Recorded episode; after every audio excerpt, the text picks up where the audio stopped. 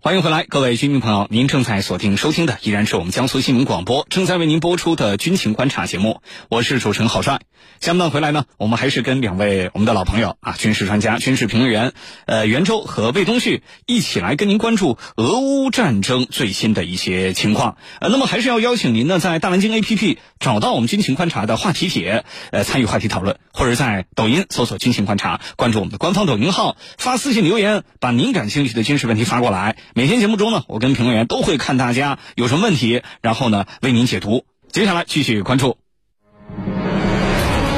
乌克兰总统泽连斯基近日访问沙特，是去拉拢沙特站队乌克兰吗？沙特会是什么态度？军情观察为您详细解读。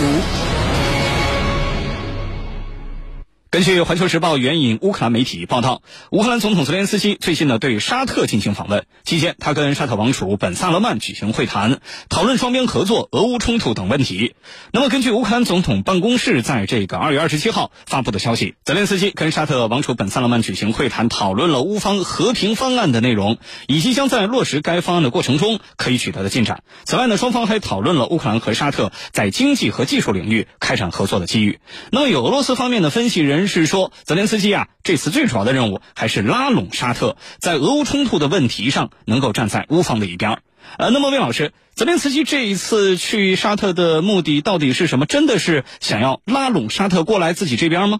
好的，众所周知呢，俄罗斯在中东地区还是有很大影响力的，尤其是和很多的中东的产油国，你像沙特，还是保持着密切的合作关系。这里呢，既有战略层面的合作，也有经济层面的合作和能源层面的合作。那泽连斯基访问沙特呢，首先呢是要争取沙特对于乌克兰的支持，在这个经贸方面。啊，包括呢，在这个对俄关系方面，泽连斯基是希望沙特更加关注乌克兰，而不是更加关注俄罗斯。那么，泽连斯基的这样的一个访问的活动，肯定是得到了北约，尤其是美国的支持啊，所以不排除呢，美国也可能会暗中的向沙特施加压力啊。那么，比如说让沙特针对乌克兰进行一定程度的援助，或者说呢，千方百计的破坏俄罗斯和沙特之间在经济领域、在能源领域、在战略领域的这样的一个合作，所以泽连斯基这一次呢，啊，还是要千方百计的争取，呃，中东地区国家的支持。那么沙特是非常重要的，因为沙特对于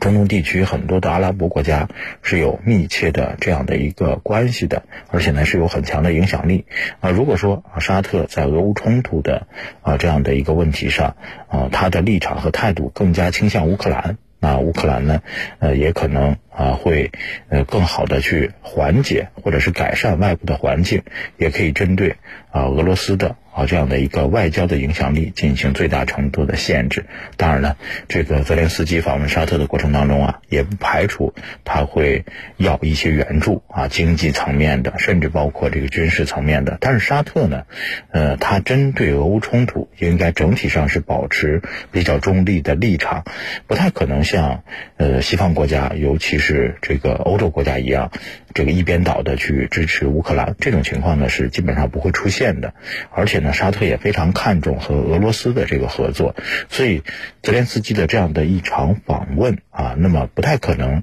去解决他所有关注的问题，只是呢要进一步的巩固乌克兰和沙特之间的关系啊，最多呢能够取得部分的成果，因为在俄乌冲突的啊这样的一个问题上啊，沙特呢他的立场相对而言还是比较中立的，而且呢他不会伤害俄罗斯和沙特之间现有的合作。和双边的关系。谢谢魏老师的分析。面对泽连斯基的游说也好，拉拢也罢，呃，那么一向跟俄罗斯在能源等呃很多问题上有呃共同利益，而且关系不错的沙特，他到底是一个什么样的态度？有什么样的回应呢？袁教授，请您为我们做一个解读和分析。好的，刚才魏老师也给大家分析了泽连斯基这次沙特之行的目的，那么大家都很清楚了。哎，泽连斯基啊，拉拢沙特，寻求沙特支持的目的还是非常明显的。不过，我认为啊，泽连斯基可能会失望，因为沙特不太可能改变其在俄乌冲突问题上的中立立场。沙特对于乌克兰的支持，很可能还是更多的出于外交礼仪上的支持，那么最多呢，给一些经济援助，而不是泽连斯基所期望的那种选边站的支持，更不可能像西方那样提供大规模的军事援助。那么一直以来，沙特在对待俄乌冲突的问题上都秉持着中立的立场，在各方之间搞平衡，而并不是完全倒向任何一方选边站。如果说沙特要选边站，完全倒向乌克兰和美西方的盟友，他早就这样做了。不必等到现在。那么要知道，这也不是泽连斯基第一次访问沙特。去年五月呢，他就曾经来沙特过一次，当时也和沙特王储兼首相穆罕默德相谈甚欢，但也没有见到沙特最终给乌克兰什么像样的支持。那么这一点呢，从这一次穆罕默德和泽连斯基的对话中，我们也可以看得很明白。穆罕默德说。沙特支持国际社会所有为了解决危机、实现和平、减轻人道主义影响的努力。也就是说啊，沙特的支持实际上仅限于支持双方和谈、减轻乌克兰的人道主义灾难。那么，事实上，沙特之前已经承诺会向乌克兰提供四亿美元的人道主义援助。那么，泽连斯基这趟沙特之行，与其说是来拉拢沙特的。我觉得还不如说是来对沙特的施舍感激涕零的，而沙特给乌克兰的这四亿美元的援助，主要目的呢，还是为了彰显自己在国际事务上的影响力。我们知道啊，作为全球的能源大国，沙特一直希望能够提升自己的国际影响力。那么这次通过向乌克兰提供人道主义援助，也是沙特在国际事务中扮演越来越重要角色的一种体现。不过，除了给钱之外，以及呼吁和平解决俄乌冲突。那么沙特也不会为了乌克兰去得罪俄罗斯，所以沙特虽然给了钱，也接待了泽连斯基，但却反复强调，他们对乌克兰的援助是基于人道主义的考虑。那么这些钱只能用于解决乌克兰人民的民生问题，而不能用于购买武器。这样的话，实际上就是说给俄罗斯听的。而向乌克兰提供援助，则是做给美国看的。毕竟沙特的安全还要依靠美国，所以总体上来讲。面对泽连斯基的游说，沙特除了施舍一些金钱方面的援助之外，在政治上，我认为依然会保持中立的立场，这才是符合沙特国家利益的选择。主持人，谢谢袁教授的分析。泽连斯基想要拉拢沙特，这没错。但是呢，我觉得也正如袁教授所分析的，在俄乌冲突中啊。沙特还是能够看清楚的，呃，双方谁处于攻势，谁处于守势，谁的战争潜力能量更大啊？这个还是能够看得清楚的。所以沙特不太可能倒向乌克兰那边，对吧？尤其是在能源这种问题上，我们刚才说了，沙特跟俄罗斯很多这个能源的石油啊减产增产呢，那是同进同退的，对吧？呃，这个东西我觉得是要看到的。最新军情资讯，权威军情评论。江苏新闻广播军情观察，好帅正在直播。这里是江苏新闻广播军情观察，接下来我们继续来关注土耳其方面的最新动向。土耳其与西班牙就合作建造新型航母达成协议，对于土耳其来说，航母的重要性有多大？军情观察正在解读。根据《解放军报》报道，前不久，土耳其召开了国防工业执行委员会会议，对土耳其国防工业的现状、未来目标还有重要的项目进行评估，对外公布将在西班牙帮助下启动新航母设计工作，批准了伊斯坦布尔级护卫舰，还有新型的近海巡逻舰、登陆舰、呃猎雷舰，还有快速攻击艇等新型舰艇的建造工作。其中值得关注的就是新航母工程。呃，当前土耳其海军拥有一艘带滑跃式起飞甲板的阿纳多卢号轻型航母，但是 F 三十五 B 垂直起降战机采购的这个计划呀，因为美土之前关系恶化受阻了，没有买过来。那么舰上只能搭载无人机和直升机，作战效能比不上航母，它有点像两栖攻击舰。呃，因为没没有这个真正的固定翼线采集。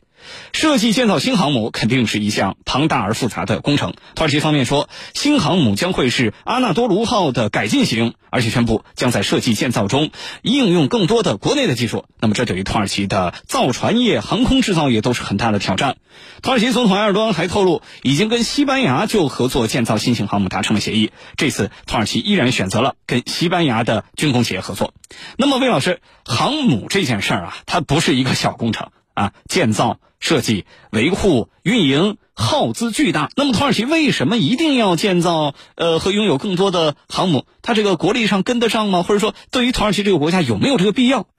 呃，土耳其现在已经拥有了两栖攻击舰啊，当然了，它的排水量是两万吨左右，主要是在西班牙的帮助下建造而来的。那么，土耳其现在的两栖攻击舰呢，嗯，已经被定义成直升机航母。啊，此前呢，土耳其是想把它作为两栖攻击舰使用，主要是利用舰载直升机、登陆艇去投送兵力，而且当时还是想要从美国采购 F 三十五 B，在两栖攻击舰上进行搭载。呃，那么必要的时候呢，也可以作为将必要的时候呢，也可以作为兼职的轻型航母去进行使用。但是后续由于，呃，土耳其向俄罗斯采购了 S 四百防空导弹，那么土耳其空军。呃，从美国订购的 F 三十五 A 隐形战斗机，它都拿不到了。那么土耳其海军后续想从美国采购 F 三十五 B，就变得更加的不可能啊。所以呢，土耳其就是想把这个两栖攻击舰打造成无人机航母，在它的上面部署这个红苹果无人机，包括一些小型的察打一体无人机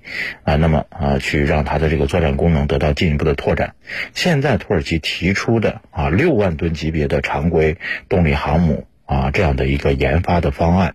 有两条技术路径。第一条呢，还是采用华越甲板的设计理念，那么上面先搭载这个无人机，或者说呢，等土耳其国产的可汗隐形战斗机成熟之后，再衍生出一个舰载机的型号。除此之外呢，就是配备有拦阻索和。弹射器的啊，这种六万吨级别的常规动力航母，无论是哪个发展路径，那么西班牙都没有相关的设计能力和这种制造能力对它进行支持。所以说，土耳其想要打造六万吨级别的常规动力航母，而且上面要部署啊这个先进的固定翼的舰载机，这个技术难度是很大的。不仅要需要很多的钱，而且呢要解决它整体的设计和制造工艺的问题。那么如果说打造六万吨级别、采用华跃甲板的设计理念的这种常规动力航母，确实呢可以减少。啊，这样的一些技术的障碍，但是呢，舰载机的这个拦阻索你是绕不过去的，啊，那么土耳其现在提出这样的一个计划和方案，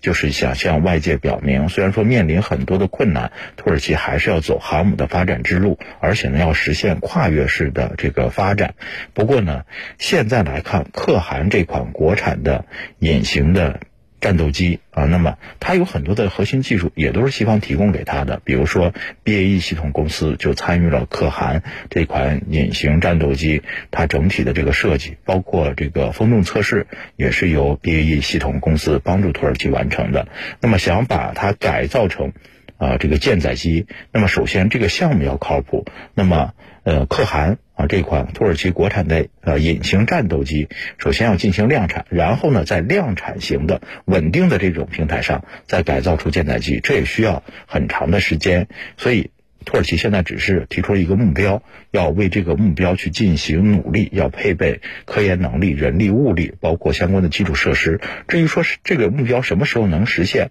估计呢，土耳其自己也没有一个特别明确的时间表，或者说呢，他提出的这样一个时间表，其实呢，呃，想要实现起来也是非常艰难的。谢谢魏老师的分析和解读。那么袁教授，我们关注到一个细节。也挺有意思的，就是土耳其最近呢都是选择跟西班牙的这个军工体系进行合作，这次又是选择跟西班牙合作建造呃航母。那么这个选择您如何解读呢？这背后有哪些因素值得我们关注？好的，土耳其之所以会选择西班牙来合作建造航母，我觉得主要的原因有以下两个方面。第一个方面呢，就是西班牙在航母设计和建造方面是具有一定能力的，是土耳其可以借鉴吸收相关技术的对象。那么，作为历史上的海上霸主，西班牙还是拥有不错的水面战舰的研发制造能力的，可以自主研发建造现代化的大型水面舰艇。特别是在航空母舰和两栖攻击舰领域，西班牙的成绩还是比较突出的。二十世纪八十年代，西班牙就设计建造了。它的第一艘国产轻型航母阿斯图里亚斯亲王号。那么在此基础上，西班牙还为泰国建造了一艘轻型航母纳吕贝特号。那么西班牙目前呢，自己也拥有一艘国产的轻型航母胡安卡洛斯一世号。那么该舰呢，满载排水量达到了两万七千吨，最大航速达到了二十点五节。西班牙称之为战略武力投送舰。实质上。它是一艘兼具了轻型航母和两栖攻击舰特点的大型水上作战平台，滑跃式的起飞甲板，那么使其可以搭载 F 三十五 B 和 LV 八 B 舰载机，舱内船坞设计则使之具备了输送坦克装甲车以及成建制的登陆部队的能力。澳大利亚的堪培拉级两栖攻击舰也是西班牙的胡安卡洛斯一号战略投送舰基础上改型建造成功的。那么这些大型水面舰艇实际上都是由西班牙的拉凡蒂亚公司研发制造。那么该公司呢？是西班牙专注于军用舰艇船舶建造和武器系统开发的军工集团，有着非常丰富的大型水面舰艇的设计和建造经验。那么，有了这样的航母建造能力的西班牙，自然就可以成为土耳其选择合作的对象了。那么另一个方面呢，土耳其和西班牙在军工合作方面一直保持着密切的关系。那么，呃，西班牙向土耳其转让军事技术，特别是舰艇建造技术的可能性是比较大的。呃，土耳其海军呢，目前吨位最大的舰艇阿拉多卢号两栖攻击舰就是由土耳其和西班牙联合建造的。那么该舰呢，采用的是西班牙胡安卡洛斯一世号两栖攻击舰的设计，配备的是土耳其自主研发的武器和战斗管理系统。目前来看。我们知道，土耳其尚不具备独立自主研发航空母舰的能力，它要想建造航母，呃，应该啊，只能参照阿拉多卢号两栖攻击舰的方式，寻求西班牙的帮助。不过，航母呢，我们知道是世界上最复杂的武器系统，航母的建造更是现代军事工业的集大成者。那么，只具备研制轻型航母和两栖攻击舰的西班牙，能否帮助土耳其建造真正意义上的大中型航母？实际上还是要打一个问号的。如果说两者的合作最终的结果仍然只是一艘类似阿拉多卢号的轻型航母，或者是叫两栖攻击舰，实际上对无法得到 F 三十五 B 的土耳其而言，也就是最多多了一艘两栖攻击舰而已。主持人，谢谢袁教授的分析。土耳其如果单从国力、从整个经济的形势上来看啊，它的这这个国力应该是不太能够负担得起很多这种大型航母，甚至完整的一个航母编队。但是，土耳其有自己的地缘政治的野心，或者说他在地区内啊，他是把自己当做一个有影响力的大国，他有这个计划，有自己的这个海洋强国的梦想，所以在航母上的投入可以说是呃不惜重金啊。所以，这是我们理解土耳其的这个做法。你听到的不仅是兵器，更有背后的战略风云；你听到的不仅是军情，更有其中的大国博弈。主持人深度互动，评论员独到点评，尽在军情观察。那么接下来进入到军迷时间的部分，一起来看看军迷朋友有哪些留言和问题发过来。军迷时间，军迷时间。呃，最近呢，有军迷关注到美国陆军要裁军的这个动向。美国陆军的这个调整裁军的工作啊，是减少二点四万个岗位，呃，裁军的这个比例是百分之五。美国陆军说，在征兵困难之际，这一调整有助于为未来战争做好准备。这是什么意思？征兵困难又要裁军啊？军迷朋友，想请魏老师为我们做一个专业的解答。美国陆军减少岗位是不得已而为之。现在美国陆军面临双重压力，第一个呢就是征兵难，因为现在美国陆军在海外的军事部署和他参与的很多军事行动都是不得人心的，都是完全的霸权主义行径，所以美国国内有很多的这个年轻人啊，他是不愿意参加陆军到海外去执行任务的。啊，除此之外呢，现在美国陆军也面临预算的压力，因为它有很多的这种新式武器装备的研发的大项目，其中。最费钱的就是高超音速导弹的研发和它后续的这个装备，包括呢还要。配备新式的这种轻型的主战坦克，所以花钱的地方越来越多。那么，它就要针对一些臃肿的部门进行缩编，针对一些不必要的岗位进行这样的一个削减。但是呢，在削减的过程当中，可能也会面临来自内部的压力和阻力。因为一旦这种岗位的削减引发了呃美国陆军军内的这种反对，或者说引发了一些动荡的因素，所以它推进起来呢也是比较难的。那么这里面也体现出美国的军种矛盾。大家都知道。到，现在美国空军和美国海军啊索取了大量的预算，那么分给美国陆军的军费蛋糕就越来越小。在这样的一个状态下，啊，他要满足新式武器装备的研发，要进行这种主战装备的这样的一个更新换代，到处都缺钱啊，所以呢，可能只能是从人力成本方面进行一定程度的控制。但是呢，这样的一个控制究竟会让美国陆军变得更高效，还是说会削减它的作战能力？现在还不得而知。不过呢，从这样的一个状态也可以看出，即使是财大气粗的美国，那么在呃全球的这个范围内，它到处的进行挑衅，呃，军费的投入是越来越多啊，那么也会面临巨大的这种成本的压力。那么这种压力体现在美国陆军的一个体系当中啊，它就会出现裁减岗位的情况。好，谢谢魏老师的分析。那么，以上是本期军情观察，郝帅为您关注到的全部内容了。您可以通过大连经抖音搜索“军情观察”，关注我们。呃，每天节目中呢，我们都会关注大家的留言、私信、提问啊，也请您多多啊，把您感兴趣的军事问题发过来。每天节目中呢，都会为您解答。明天同一时间，各位军迷朋友，我们下期节目见。